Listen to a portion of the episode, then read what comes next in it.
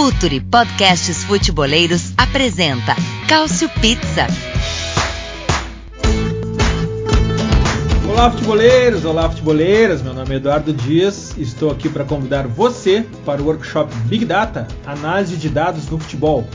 Quer trabalhar com análise de dados no futebol? É jornalista e quer entender como os dados ajudam na análise? Quer trabalhar como scout? Ou então é dirigente de clube e quer entender como usar os dados para tomar melhores decisões? Então você precisa entender como os principais clubes do mundo estão usando os dados para ganhar mais jogos. Reunimos especialistas com grande experiência no Brasil e no exterior para compartilhar com você, nos dias 23 e 24 de julho, conhecimentos e técnicas aplicadas à ciência de dados no futebol, conceitos, filosofia de jogo, números e indicadores, análise de dados em tempo real e no scouting, cases, construção de carreira e uso de dados para a produção de conteúdos. Um universo de possibilidades que está a seu alcance. Palestras ao vivo e conteúdo 100% online. Conheça a programação completa e inscreva-se no futuri.com.br.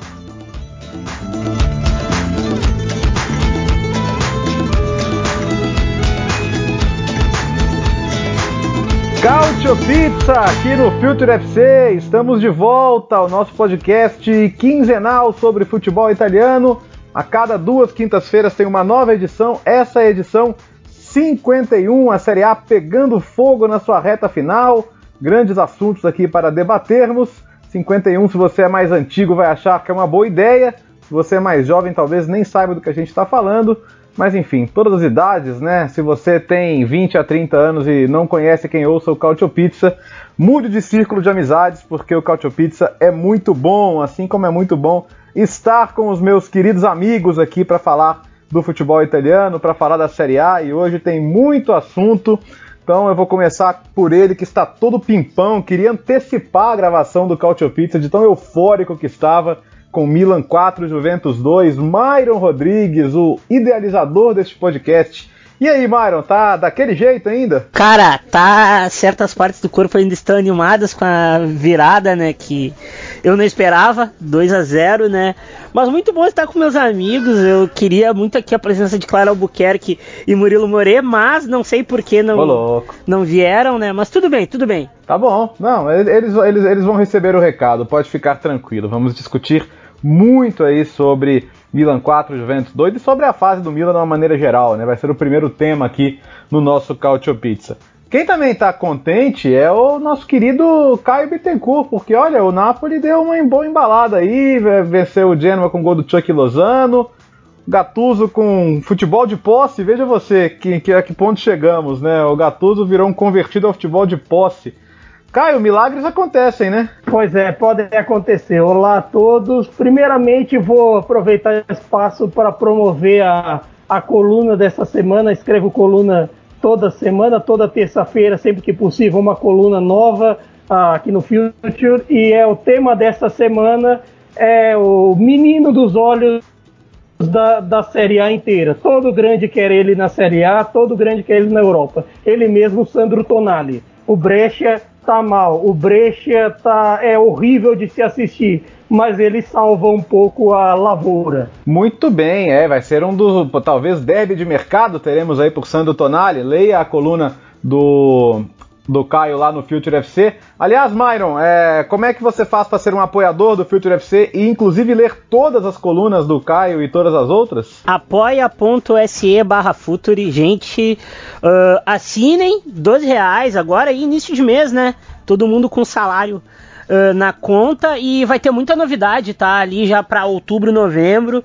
Então é bom ficar ligeiro, já se antecipar, porque coisas grandes e boas virão lá no Apoia-se. Então, apoia.se barra Future, barra Future, não Future FC. Barra Future, então F-O-O-T-U-R-E.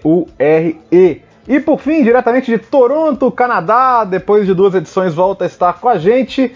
Anderson Moura, Anderson, meu caro Anderson, nove vitórias seguidas da Atalanta na Série A, 11 ao todo, tem Juventus e Atalanta no fim de semana, vai render assunto, hein? Vai, vai. Tem uns infiéis aí, uns e outros que já estão prevendo que a Atalanta vai abrir as pernas, né, para Juventus, porque historicamente não é um, um, rival que faz, faz muita frente. Mas eu ainda estou animado para ver esse jogo. É, hoje nem jogou tão bem assim.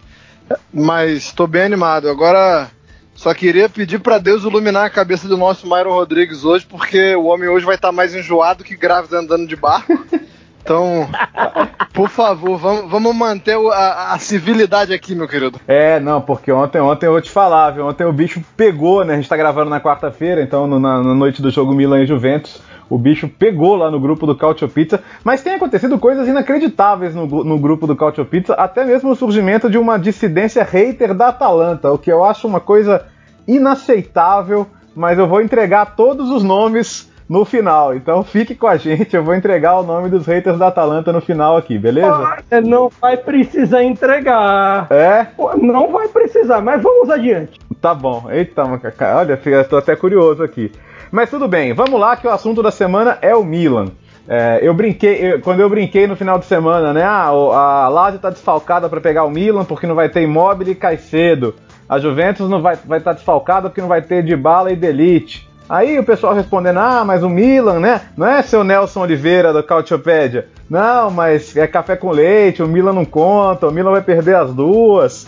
Pois o Milan ganhou de 3 a 0 da Lazio, de 4 a 2 da Juventus, depois está perdendo de 2 a 0 é, com, com o Ibrahimovic tendo uma contribuição importante, com o Rebic se mostrando um reforço que do meio da temporada para frente parece outro jogador, com Rafael Leão saindo do banco para marcar, com esse Makers aí que parece ter sido um grande achado aí da direção esportiva do Milan, e ao mesmo tempo com o clube praticamente certo para ter outro técnico barra diretor esportivo na próxima temporada, e com o carequinha Stefano Pioli mostrando uma incrível dignidade, porque ele já sabe que não vai ser o técnico na próxima temporada e tá conseguindo dar um jeito nesse time. Então, Myron, fala do Careca agora, fala. Cara, eu só tenho elogios ao Careca e, e isso aí é... é... Eu gosto do Piolho como treinador, eu sempre falei isso, assim. Ele é bom treinador para ajeitar contextos, não para ser o treinador, o treinador que vai te dar os títulos. Isso a gente fala muito aqui no Calcio Pizza, né? Que alguns treinadores são bons para iniciar projeto. Mas área é um, rei é outro, e assim vai indo.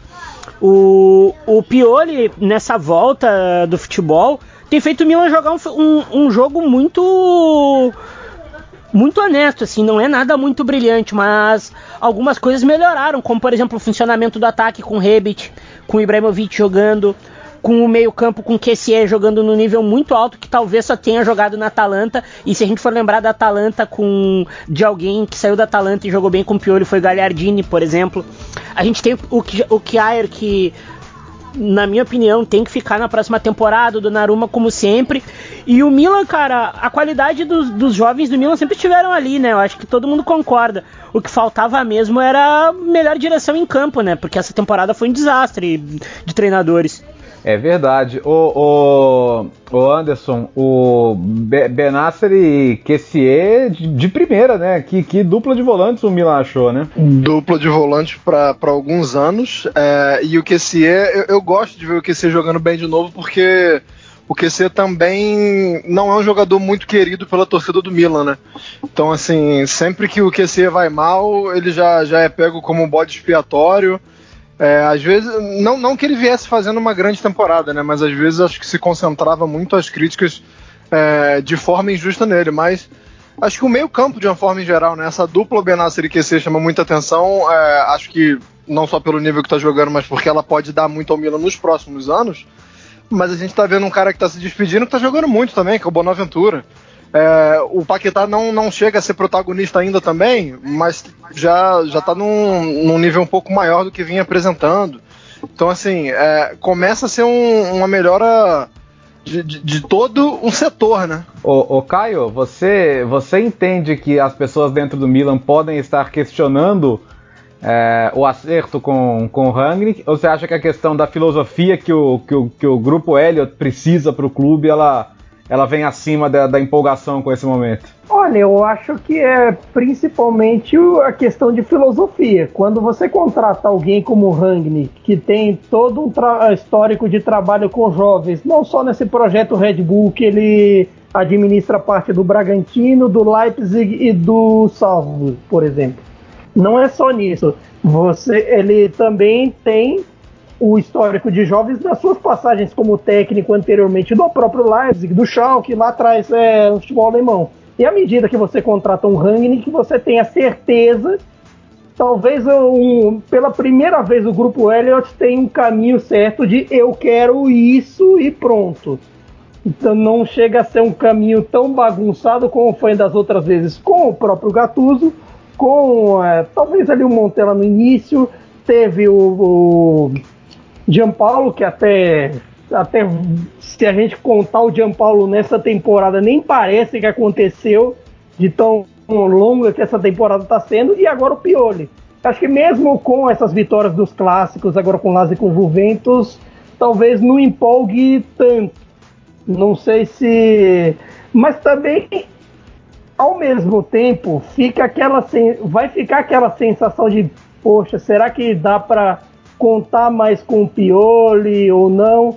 Embora a gente saiba, assim, analisando os times do Pioli, passagem por Inter, Fiorentina, e principalmente o período bom dele na Lazio, que ele levou a Lazio para uma Champions League, que ele, que ele tenha esse melhor trecho das temporadas dele agora, nesse segundo turno, assim, que ele vai embalando. Aqui, agora, o, o, que o Milan precisa e deve conseguir é a vaga da Liga Europa, para já ir acostumando, mesmo que a Liga Europa não seja a salvação da lavoura financeira do Milan, a salvação da lavoura do projeto do Milan, dá experiência para a Europa, dá aquela pontuação no coeficiente que te serve para de repente num grupo da evitar um grupo da morte aqui e ali. Então, de, é, o objetivo agora é, é ter essa vaga para a Liga Europa. É, é, é, o que, é dá para conseguir. E com a Roma oscilando, né, é uma briga direta aí para uma vaga direta, com perdão do, do, do pleonasmo aqui, mas ela é bastante possível ainda para o Milan. Myron, queria entrar na questão Ibrahimovic. O Ibra não se encaixa no modelo Rangnick, né? Que é um modelo de jovens, de valorização, de de, de comprar jogador para usar, mas também para valorizar e vender. É, como é que fica? Porque eu, eu, sei que você tinha ressalvas da contratação, mas ele, ele foi super importante, né? Fazendo, fazendo parede, jogando de costas, segurando os zagueiros. Ele tem, ele tem, quando ele joga, ele tem sido útil, né? Como é que fica esse dilema? N não vale a pena fazer um esforço para tê-lo por mais um ano que seja? Eu até tuitei sobre isso ontem, né, né Léo? Que o, a questão do Ibrahimovic, do, do Kjaer, do, do Bonaventura, é, eles são muito importantes pro elenco, até pra questão anímica dos jovens, né? No jogo mais duro, eles vão segurar a onda, eles vão. Eles vão. vão ajudar, vão dar um ânimo, vão dar, vão dar algum quê de experiência, né? E a questão do Ibrahimovic, ela vai além do projeto, né? A questão de estilo de jogo mesmo. O Rangnick gosta de jogadores que pressionam e tal. E a gente sabe que o Ibrahimovic já não tem mais não tem mais idade para isso, né? Ele não tem mais, ele não tem mais perna para isso. Eu tentaria conversar com ele, ficar, sei lá, mais seis meses e vendo que dá, cara. Ver se ele vai conseguir jogar porque bem ou mal ele ajudou muito o ataque. Os jovens são muito mais seguros jogando com ele, né? Uhum. Ibra ou não Ibra, Anderson? Olha, eu acho que eu, eu iria de, de um pouquinho mais de Ibra, mas a gente precisa saber também o quão, quão forte vai ser a ruptura quando o Ragnar é, assumir, porque a gente fala aqui no, no, no no, no perdão, e no Couchpedia também, né, mas não é a gente, é, fala dessas seguintes e, e, consecutivas mudanças a qual o Milan é submetido, né? A cada um que vem muda isso, muda aquilo, é, um jogador muda de posição, é, você muda do jogo posicional para um, um, uma coisa diferente, de mais movimentação. Então, assim, se o Milan terminar essa temporada muito bem, eu já não tenho tanta certeza se, que, que, a chegada do Rani que ela vai, ela vai significar um, uma mudança tão grande assim né? Porque como é que você chega um time que está tentando apresentar alguma coisa boa há algum tempo já, né? Vamos botar aí duas temporadas para ser bonzinho. E aí quando você está no melhor momento dessas últimas duas temporadas, você chega e você vai querer mudar tudo. É, é, é complicado. A gente sabe que, que, a tendência era essa. A tendência era um, o Ragnick chegar e, e, e, começar do zero, né?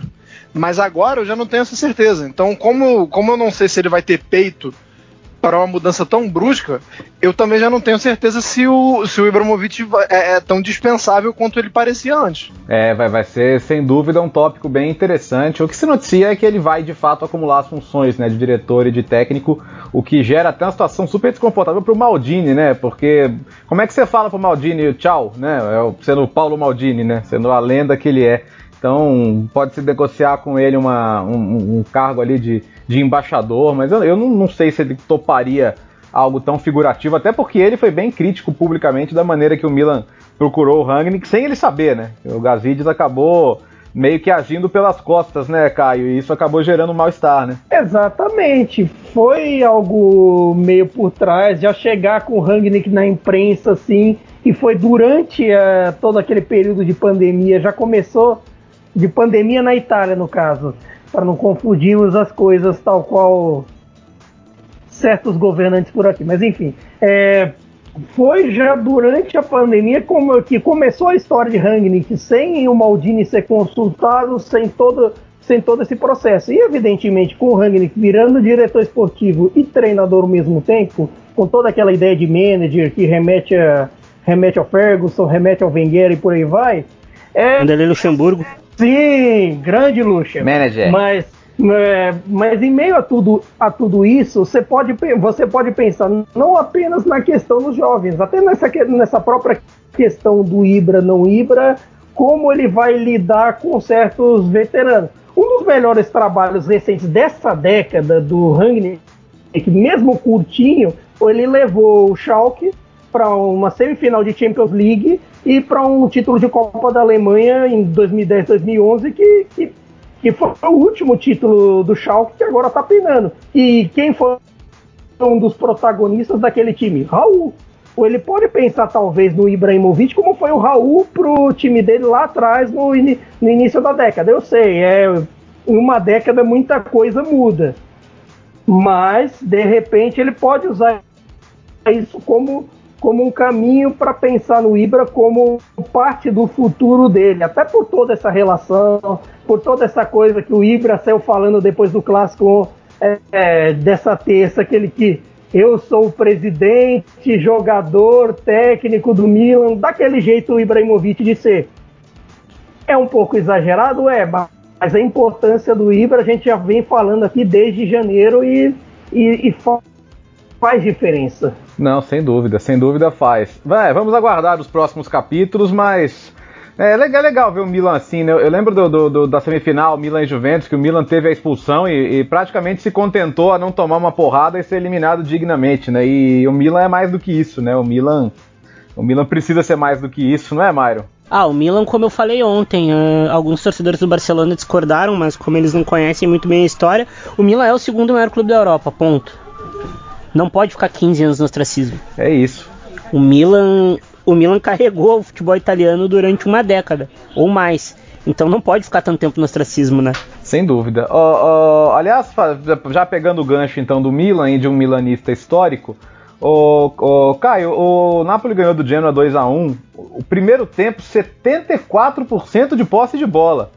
Então vou, vou, retomar aqui o que eu falei no começo. Gennaro Gattuso é um, é um convertido do futebol de posse, é isso? Pode ser, mas, uh, mas não sei se até, se até certo ponto isso é causado pela estratégia do Genoa de jogar atrás, até por todas as condições que o Genoa vem sofrendo lá embaixo.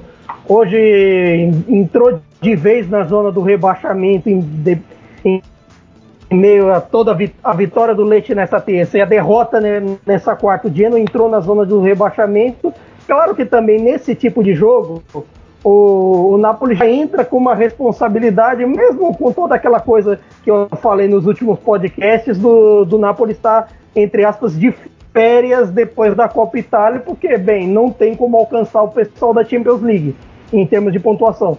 Mas nesse tipo de jogo, à medida em que o Napoli mostra uma, uma certa responsabilidade, um certo conhecimento da sua responsabilidade, esse, esse jeito do, do Gattuso jogar vai fazendo a diferença. Mas eu acho que o ponto principal dessa reta final, não apenas desse jogo com o Genoa, como da, dos próximos que virão, é um problema que Aconteceu com o Benítez, aconteceu com o Sarri em algumas temporadas, ah, com alguns momentos, e aconteceu principalmente com o Ancelotti na temporada passada.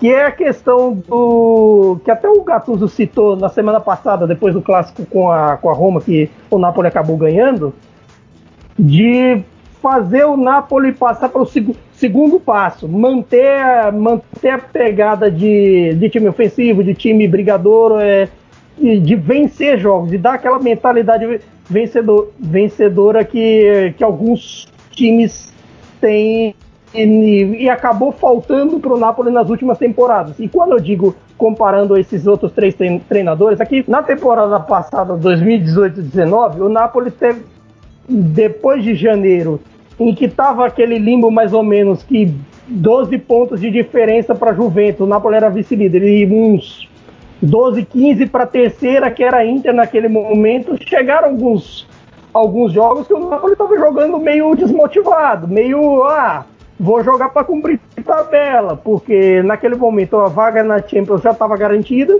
a, a, a, eliminação da Champions já tinha acontecido, não tinha por que correr, e no fundo, no fundo, nem Inter, nem Milan, nem Atalanta iriam alcançar. E que acabou fazendo com que houvesse muitos jogos de desmotivação. E nesse caso, o Gattuso está mudando um pouco esse processo. Em, em outro, até no segundo tempo mesmo, achei que o Napoli correu um pouco menos nesse jogo com o Genoa, mas, mas de repente nas próximas partidas, se repetir o nível que, que, foi, que foram os 90 minutos diante da Roma, a coisa pode até melhorar. Você acha, Anderson, que, que essa visão do Gattuso, né, de, de, de querer um time que controla mais os jogos, é, é, é, um sinal de uma figura maior no futebol italiano, né? Até, até caras que no, dentro do campo eram associados a um outro tipo de jogo começam a se, a se convencer de outras coisas? Tomara que sim, né? O, o ser humano sempre tem que ter a capacidade de mudar de ideia de evoluir. Mas só, só para fazer um, um adendo aqui, uma coisa que o Caio falou, que acha que o Napoli correu um pouco menos no segundo tempo, eu acho que foi o Genoa que correu muito mesmo, Caio.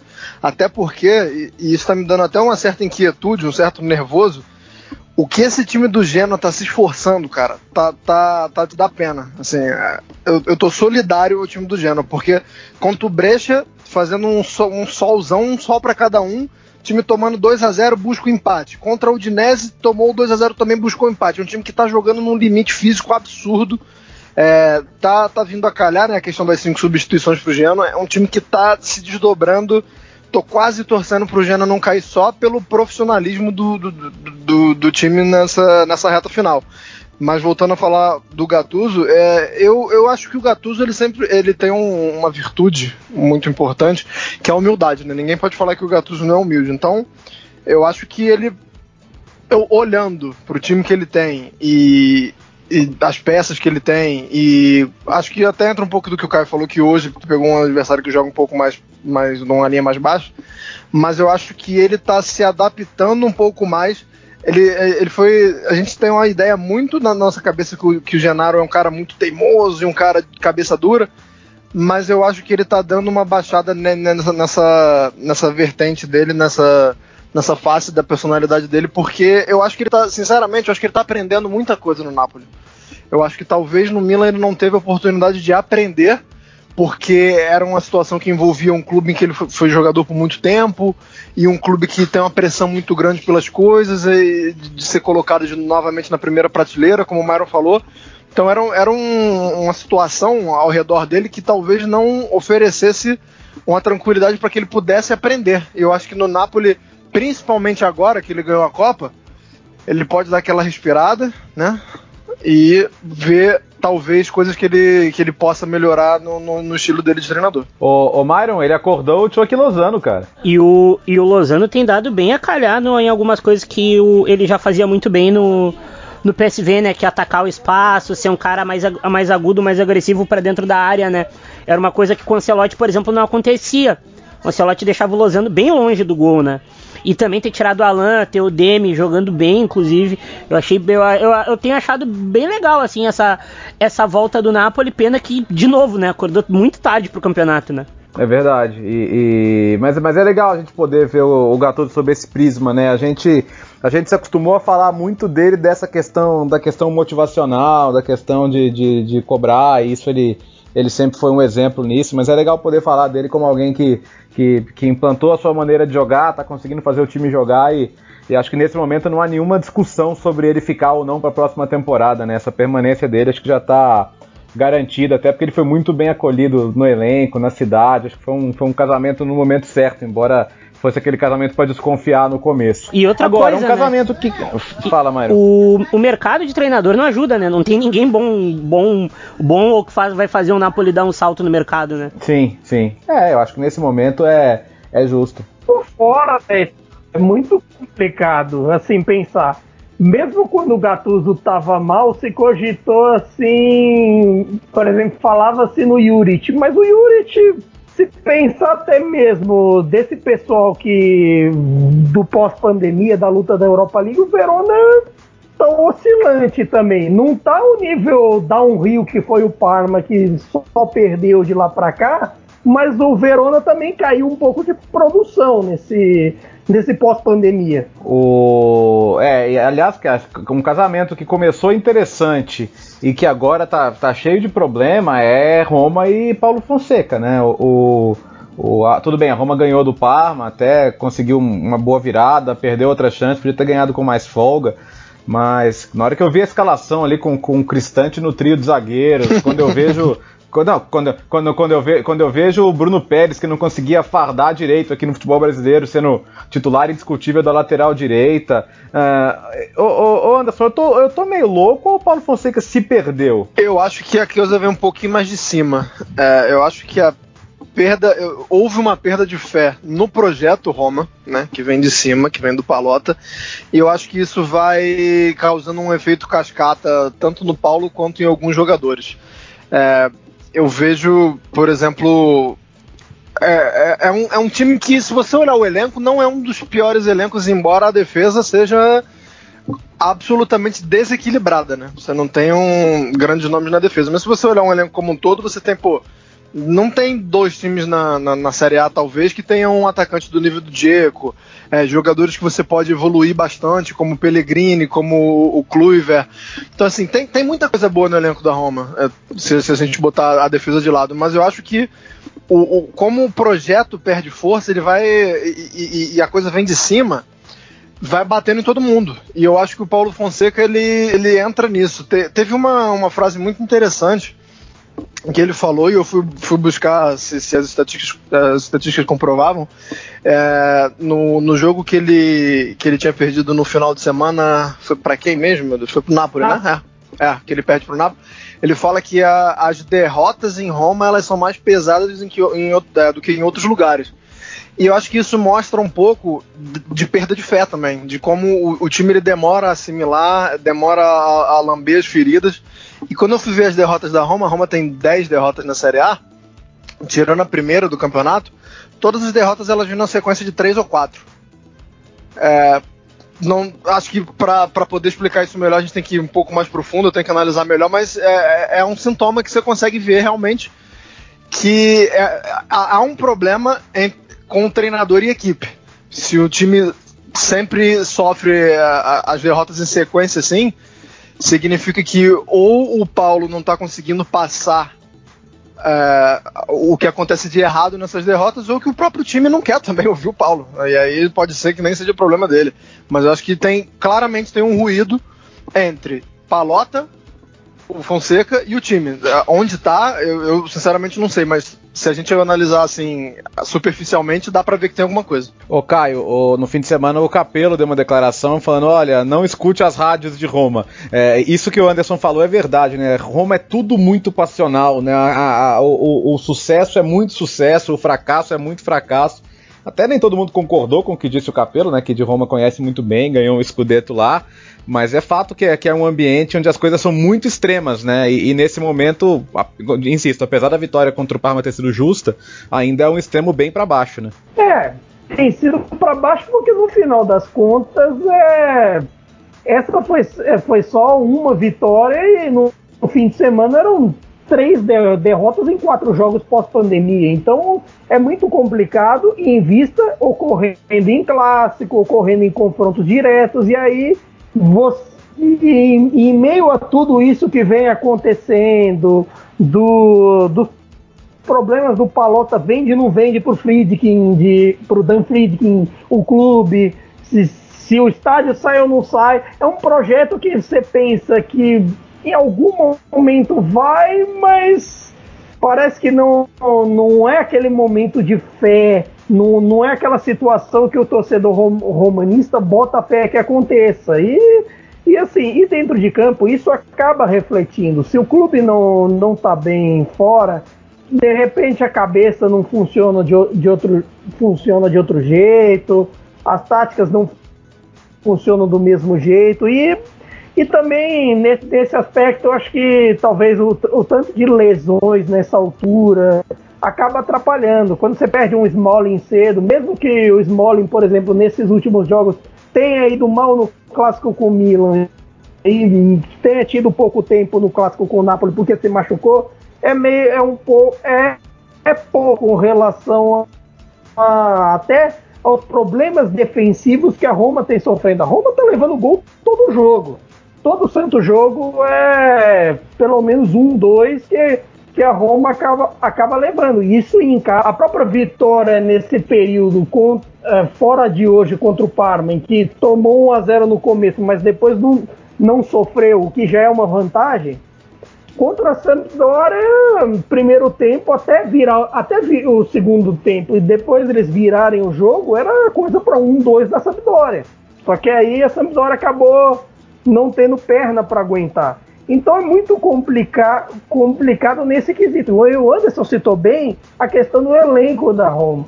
Quando a gente lembra lá no começo do campeonato, se a gente fosse fazer uma pergunta, quem tem o melhor elenco, Roma ou Lazio? A maioria ia responder Roma. Eu acho que até hoje mesmo, se, se você for pensar, olhar peça por peça individual, a Roma pode ter um elenco até melhor que a Lazio, mas a Lazio vai lá e joga a bola. Mesmo que não tenha jogado ultimamente, a Lazio foi com, com esse time e deu certo. A Roma não. E é isso. Né, é um pouco da expectativa e da raiva que o torcedor romanista tem. Porque além de ver o time mal, na próxima Champions, no final das contas, a Lazio vai estar tá lá, a Roma não vai estar. Tá. Então, é, então vamos, vamos, agora vamos para outra margem do Rio Tibre, então. Ô Myron, é, é, a, a Lazio acho que vai passar muito tempo falando o que, que teria sido do campeonato se ele não parasse, o time pudesse continuar jogando uma vez por semana, porque claramente tá, tá difícil jogar a cada 3, 4 dias, né? E o Simone Zag até falava sobre isso, são três derrotas em cinco jogos. E a Lazio perdeu aquela capacidade de se recuperar de um jogo para outro e e é um time que depende muito disso. Você acha que só a parte física explica a queda da Lazio ou tem mais coisa? Os desfalques também, o elenco é curto, né, Léo? Quando tu desfalca e tu não, tu não tem a reposição em, em qualidade, já complica tudo. Imagina se tivesse perdido o Milinkovic Savic. Quem ia jogar no lugar, né?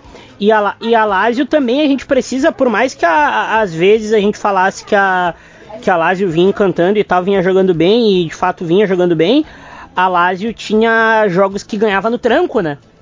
Ganhava muito mais no muito mais na, na força e no, e no talento individual do que por algum algum resquício coletivo, assim, porque por vezes falta imaginação pro time do pro time do Simone Inzaghi, por mais que tenha melhorado nessa temporada. Mas o IC vai ser bem complicado. Jogos a, jogos a cada três dias são muito complicados, principalmente para um time como a Lazio, que gosta de pressionar bastante o adversário, né? É verdade. É, a, só acho, né, Anderson, que a gente não pode perder a perspectiva da campanha da Lazio, mesmo que, que não dê para brigar pelo título até o final, né? Com certeza não, né? A, a pessoa falar que a pessoa que falar que a Lazio agora é uma decepção tá de brincadeira. Porque no começo do campeonato você não colocava esse time para chegar até a altura que chegou disputando com a Juventus.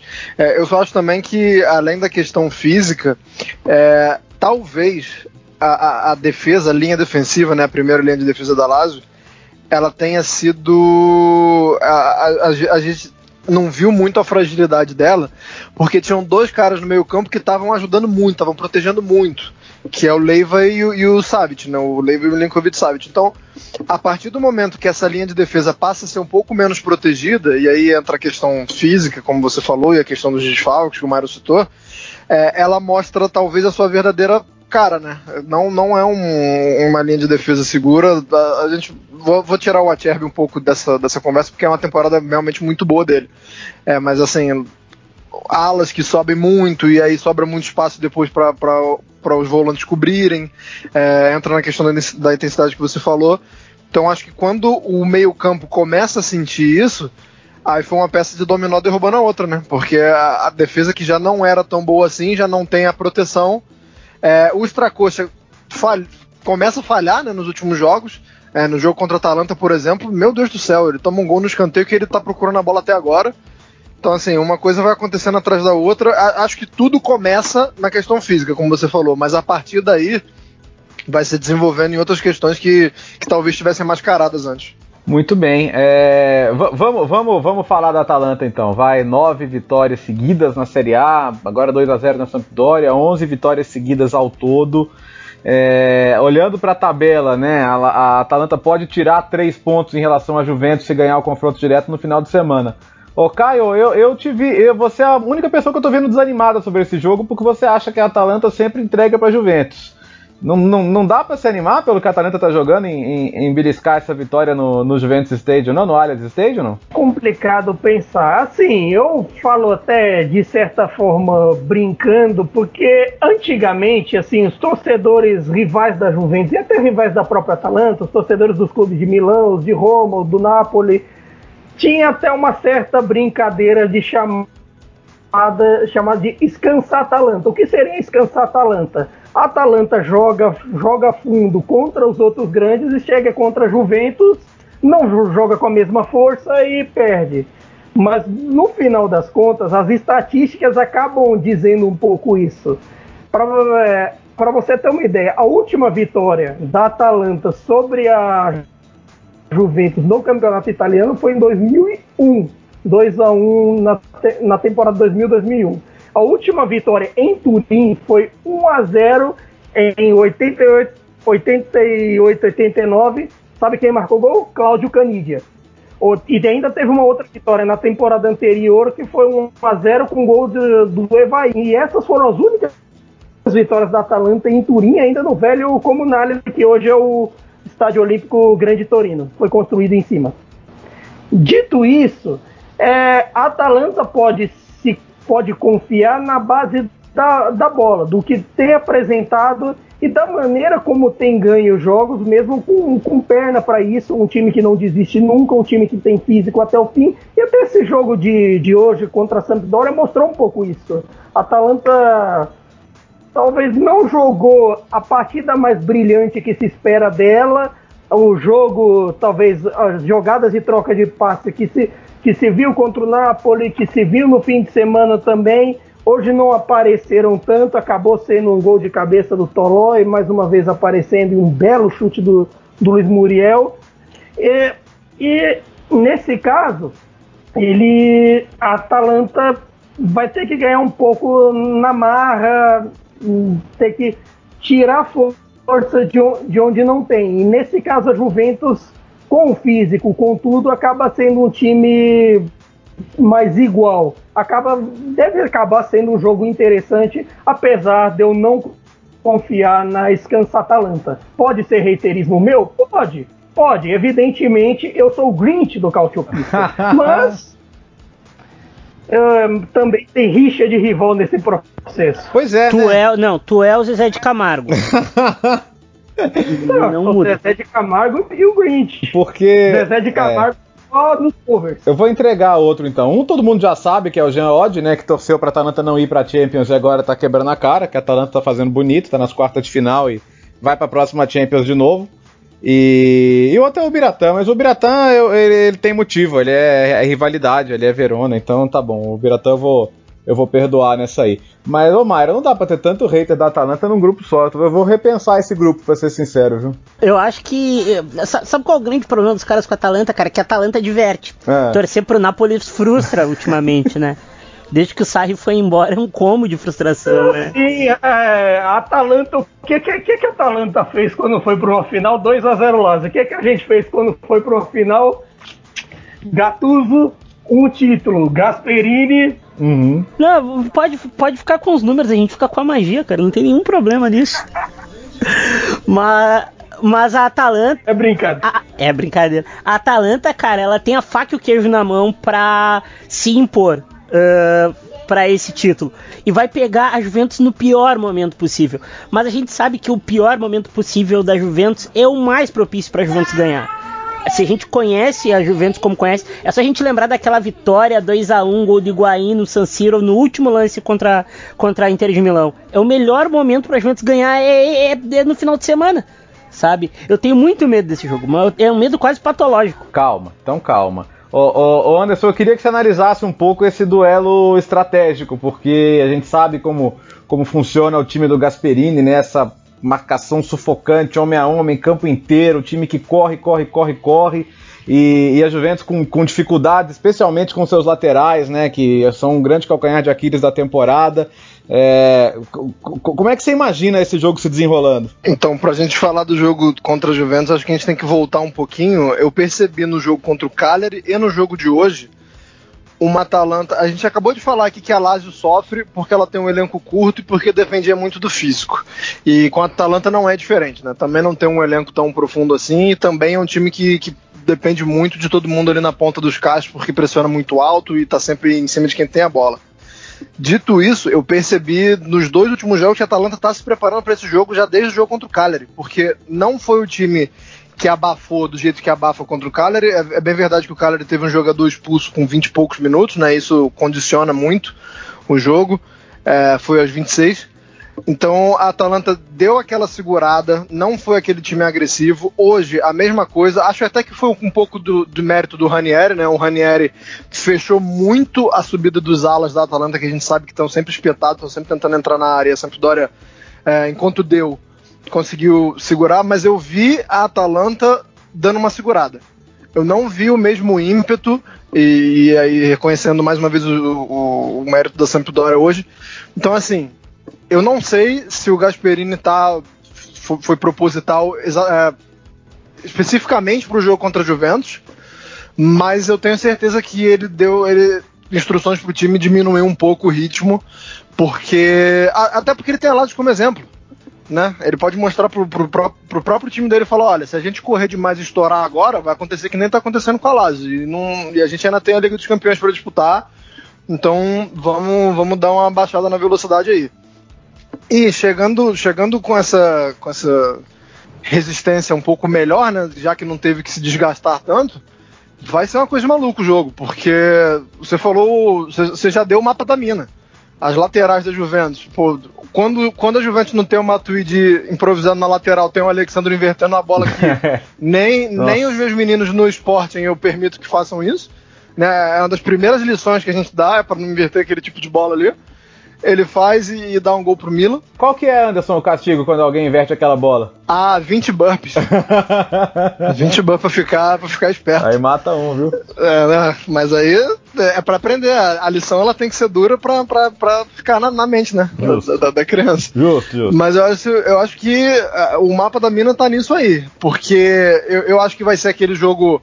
É, pensando em Zapata, vai ser aquele jogo dele só empurrar a defesa, que é o que ele tem feito muito bem, seja em profundidade, seja em amplitude, e bola nas costas dos laterais, tanto, tanto é, eu não sei nem quem vai jogar, se vai ser Danilo ou Alexandro, se vai ser é, Quadrado e Alexandro, mas eu acho que, está tá, bem, tá bem dado o que a Atalanta tem que fazer. E aí, para finalizar, acho que o Mário tem, tem razão. A gente pode saber de tudo isso e pode sabia das fragilidades e aí no último minuto, pênalti Cristiano Ronaldo 1x0 Juventus. Né? Cristiano Ronaldo, que aliás chegou aos 30 gols na temporada, né? E, Inclusive, e, vamos aqui é. bater uma salva de palmas, o homem fez um gol de falta, né? Você viu? É, chegou o grande Acho momento aí. Primeiro Couch Pizza que a gente faz tendo o Cristiano Ronaldo marcando um gol de falta. Meus parabéns, viu, Cristiano? Tem coisas que só acontecem com o Torino. É, e você convenientemente, né, Anderson Moura, não, não mencionou o, a pintura de gol de Adrien Rabiot, né? Não, pô, eu, inclusive, graças a Deus que o Milan ganhou o jogo. Imagina eu ter que chegar aqui falando que a Juventus ganhou o Milan com um golaço do Rabiot, não. Parabéns, Milan, e muito obrigado.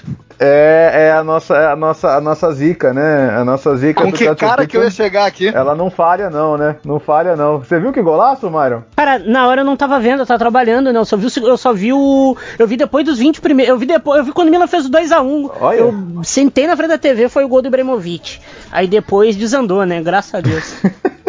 Tá bom, vamos, vamos, mas vamos, vamos em Milão pro outro lado então, pra gente arrematar já essa, essa edição que tá muito boa. Fala, Caio. Até citar um, um, o passado do Sarri contra o Gasperini, o Sarri contra o Gasperini nas primeiras temporadas, já no período do Napoli, ou como o Gasperini já está um tempinho com o Atalanta, nesse esquema do Atalanta jogar com três zagueiros, acaba complicando o estilo de jogo da Juventus de jogar com três atacantes. De repente, pensando nesse modelo, o Sarri pode mexer um pouco no esquema, até para mudar um pouco o processo, porque nas outras vezes em que o Sarri, com 4-3-3 do período dele no Napoli, enfrentou o esquema de três zagueiros da Atalanta, quando não ganhou, quando suou para ganhar, teve as, as outras duas derrotas que, de 2016 e 2017. E assim, o Napoli do 4-3-3 com o Gattuso foi, foi a mesma coisa. O Mertens acabou meio perdido entre, entre Caldara, entre todo, toda essa defesa da Atalanta. Mas vamos, vamos pro lado era azul de Milão. Vamos então, porque é isso, né? A Inter, a gente tá gravando na quarta, então você, se já rolou em Verona e Inter, a gente não sabe, tá? Quanto foi.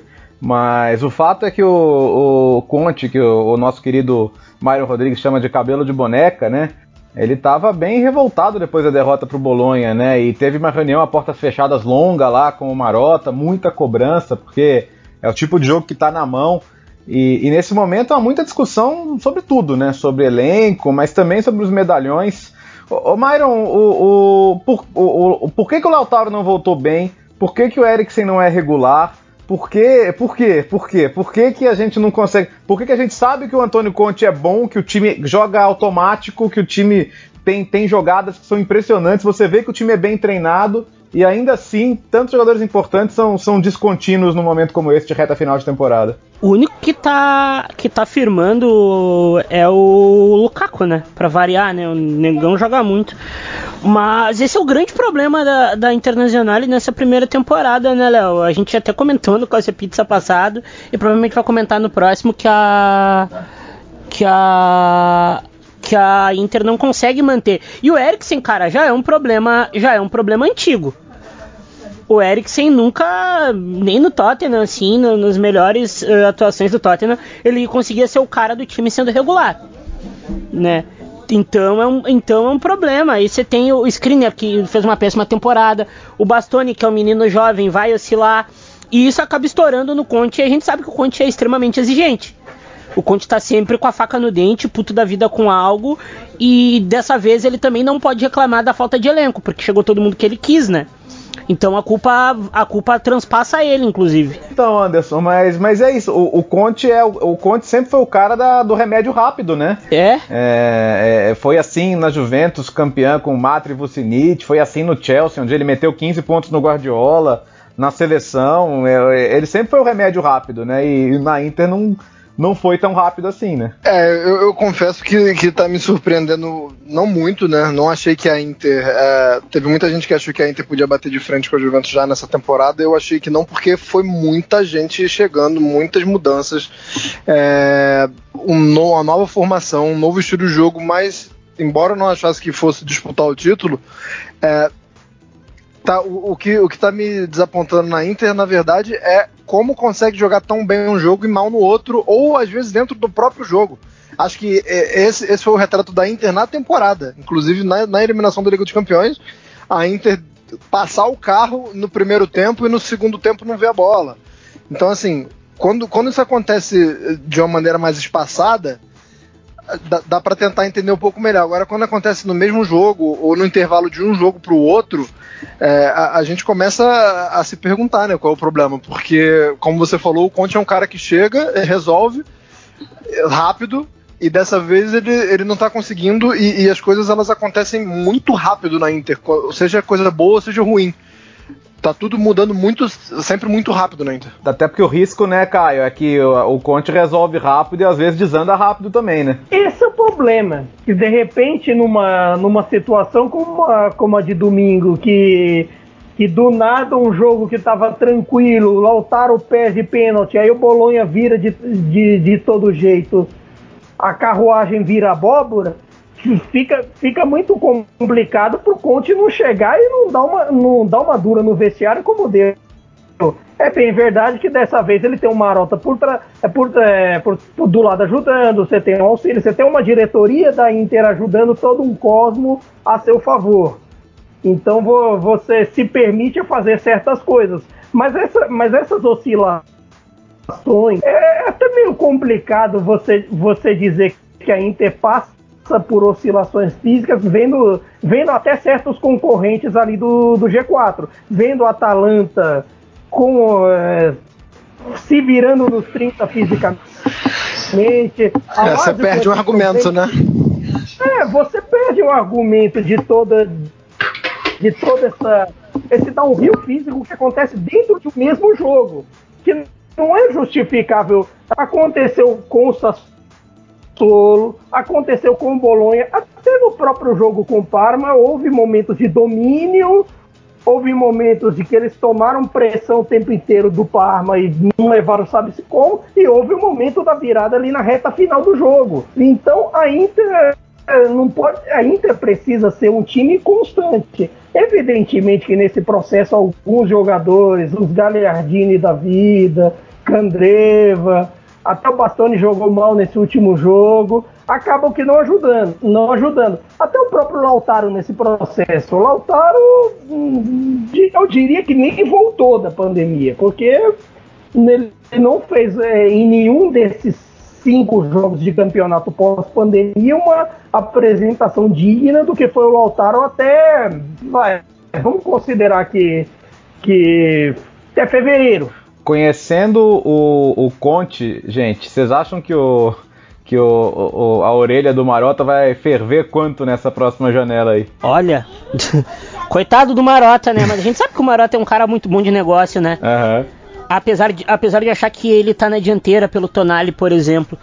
Então, o pau vai torar muito, porque o Conte é exigente, o Conte é chato, e o Conte ele também tem aqueles problemas dele. Do nada ele querer sair, né? Então. A gente sabe muito bem o que pode vir a acontecer. Ô, ô Anderson, é, é, por quanto, Anderson? Vo, primeiro, você venderia o Lautaro? E, e que tipo de negócio você faria por ele? Olha, não venderia, mas se ele chegar, porque eu acho que o desejo dos jogadores sempre tem que ser muito levado em consideração. Não dá pra você manter alguém que, que não quer ficar se por um acaso ele chegasse e falasse que quer sair, eu, eu começaria a reforçar o time na defesa pelo, na defesa pelos lados, né? Eu acho que o, o Hakimi foi uma senhora contratação.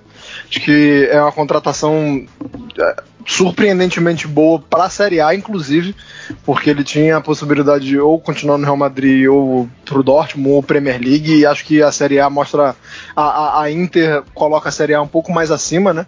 No, no, cenário europeu com essa contratação. Mas pro lado esquerdo a gente está falando da, da possível contratação do Emerson Palmieri, que é bom jogador, mas que não vai chegar para resolver o problema, até porque a gente precisa de um, de, de um Couto Pizza para falar de todas as tentativas de, de medala esquerdo ou de, de laterais esquerdos que a Inter teve nos últimos anos. Dá para fazer uma lista aqui, a, a capivara é longa. Então dá um programa então, assim, inteiro. Exatamente. E, e o Mário acabou de falar, Bastoni vai oscilar, Godin já não sei nem se, se, na temporada que vem ele continuou na Inter. Skriniar é um cara que sempre jogou muito bem nessa temporada, tá mal.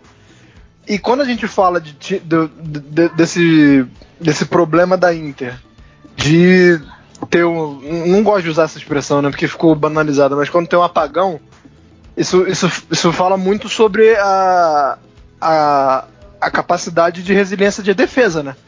Randanovic, é, De Vries, é, todo mundo ali faz, faz parte de, de, de, desses, desses apagões que a Inter tem. Não dá para dizer só que é um apagão do ataque. Acho que o ataque está bem servido. Uh, acho que estão pagaram até muito em alguns jogadores, mas uh, aí já não dá para desfazer o que já foi feito, né? E meio campo a Inter tem para muitos anos. Uh, Sense, Barella, uh, Brozovic não tantos anos, mas ainda em, em alto nível. Eu acho que a, uma ala foi resolvida, a outra tem que ser resolvida, para mim, na minha opinião, não vai ser resolvida com o Palmeiras, se se, se se concretizar.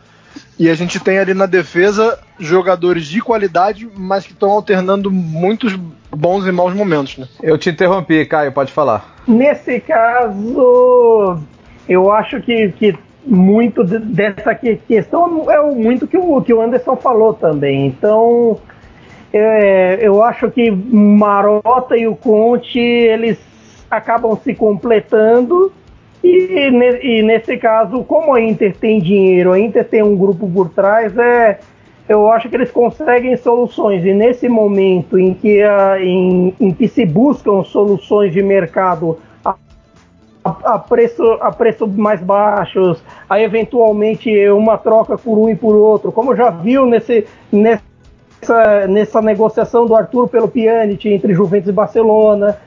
A, o próximo Cautio Mercato entre setembro e outubro será sim. E nesse aspecto, ter o Marota já, ser, já seria uma vantagem. E assim, o Conte ele vai buzinar no ouvido de qualquer diretor esportivo, qualquer diretor de, de futebol que ele trabalhar na vida. Porque ele vai sempre querer o camarão, como aqui no Brasil o Filipão gosta de dizer, em vez do arroz e feijão. Ele cansou, ele vai querer sempre tudo bem que algumas escolhas você pensa que são um pouco mais duvidosas, de repente um Ashley Young e um Moses, mas de repente o objetivo dele é, é fazê-los funcionar. O problema nesse momento da Inter, eu torno a dizer, eu acho que é questão física, mas ao, mas ao mesmo tempo é até meio vergonhoso dizer isso em vista ao que a concorrente dela está sofrendo com, com toda essa questão do, do Lucas Leiva, do Luiz Felipe e de, e de todos os outros que desfalcaram nesses últimos jogos. É, o que dá para animar é que pelo menos o Getafe, o rival na Liga Europa, não voltou nada bem da parada, né? Tem gente falando, só falta, só falta recuperar justamente pro confronto da Liga Europa, né? É só o que falta. Esse é o problema da questão da Liga Europa, porque e, de, e, de, e, agora nessa eh, com a Liga Europa com um jogo só em agosto, de repente no final das contas, o Conte que tanto desprezava, a Inter que tanto jogou meio assim fazendo biquinho para a Liga Europa, pode ter outra coisa, outra oportunidade e até de repente ajuda a Inter na próxima Champions. Uma vez que nessa distância aí que Roma, Napoli e Milan não vão mais alcançar, no final das contas o, o Napoli vai acabar. Oh, Napoli, a Inter vai acabar pensando em uma campanha melhor para pensar no coeficiente. Tudo aquilo que eu falei do Milan lá atrás. Boa. É, gente, vamos, vamos arredondar aqui então, vamos, vamos encerrar essa edição do Cautio Pizza, edição 51. Já agradecendo a você que nos ouviu mais essa edição, a você que nos acompanha desde o começo, que nos acompanhou nas primeiras 50 e também nessa. Então eu vou agradecer a cada um de vocês aí. Anderson, destaque final? Destaque final vai para o nosso querido Sassuolo, que a partir do momento que este podcast falou que o time estava de férias, o time virou o Jiraya. e muito provavelmente o trio de ataque vai bater 40 gols, né? Berardi fez o 12 hoje, Bogá tá com 11 e o, o Caputo tá com 15. Então teremos esse trio, aliás, um ótimo trio, né? Um belo trio.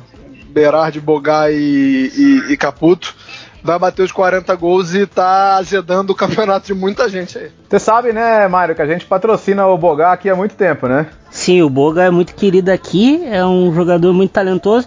Tomara que o Boga vá pro Milan para ser ainda mais querido lá no, em Milão, né? Myron, obrigado aí pela participação em mais um Cautio Pizza, hein? Obrigado, eu quero deixar de novo um abraço a Clara Albuquerque e Murilo More, né? Fazem muita falta aqui no debate. Anti-Rebit tem um recado para eles, como sempre. e vive Ismael Benacer.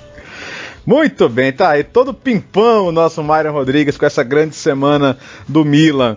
Caio, obrigado, até a próxima e, e não, não, se esqueçam das suas dicas de apostas também lá no Future, né? Exatamente, das dicas, das colunas. Primeiro, é, dois destaques. Primeiramente, eu quero fazer uma corneta ao senhor Carlo Ancelotti. Se talvez tivesse acertado as pontas com o elenco lá em novembro, se tivesse pedido para sair em novembro, talvez a gente não tivesse 15 pontos atrás da, da Atalanta, 17 da Lazio, 13 da Inter, por aí vai. E dito isso, a temporada foi pro, foi pro ralo ali entre novembro e janeiro. E aí a tragédia já está feita nesse quesito de Série A. E é outro destaque que eu faço paralelo, a Atalanta tem sido tão tão atraente em termos de futebol é, nos últimos tempos, na formação de atletas também, que até quem não deu certo na Atalanta nos últimos tempos em termos de atacantes tem deixado seus golzinhos. Tanto Cornelius no, Par, no Parma, quanto Petanha na Spal, que mesmo a Spal estando uma, com sentença de morte por ali, as, é, o Petanha sempre tem deixado os golzinhos dele, até foi meio trágico na semana passada o empate com o Milan, com tudo que aconteceu, gol nos acréscimos, etc. Mas é, é a sentença de morte para os Spalini. E, e, um que merece nosso destaque, que é o Musa Barrow. Musa Barrow tá fazendo gol todo jogo, guardou na Inter no fim de semana, guardou nessa quarta agora com o Sassuolo. Ele ali, o Bolonha com esse time de jovens embora seja muito complicado ali no meio você pensar em Europa League, até por conta dessas fases recentes, tanto do Napoli quanto de Roma e de Milan, de repente ali se ganha um jogo ou outro, dá para sonhar com esse time de jovens, com o Juara, com toda aquela história que, que o Léo e a Nath contaram, contaram no Twitter. Esse, esse time vale a olhada, vale a olhada em alguns jogadores e vale ressaltar o quão bom é o trabalho do Mihailovic, que até hoje nessa derrota para o Sassuolo, ele, recla, ele reclamou para Sky Sport que, que na derrota para Inter no domingo só falaram, só falaram da Inter e nem um segundo da, uh, nem um segundo da gente. É uma vergonha. E o, Sinisa merece o nosso, o nosso destaque por aqui. Um abraço a todos. Maravilha. Então ficamos por aqui. A gente volta daqui a duas semanas. Tem uma nova edição do Cautio Pizza, portanto, no dia 23 de julho, já anote aí na sua agenda, estaremos em reta final já da Série A. Ficamos por aqui. Um grande abraço a todos. Arrivederci. Tchau.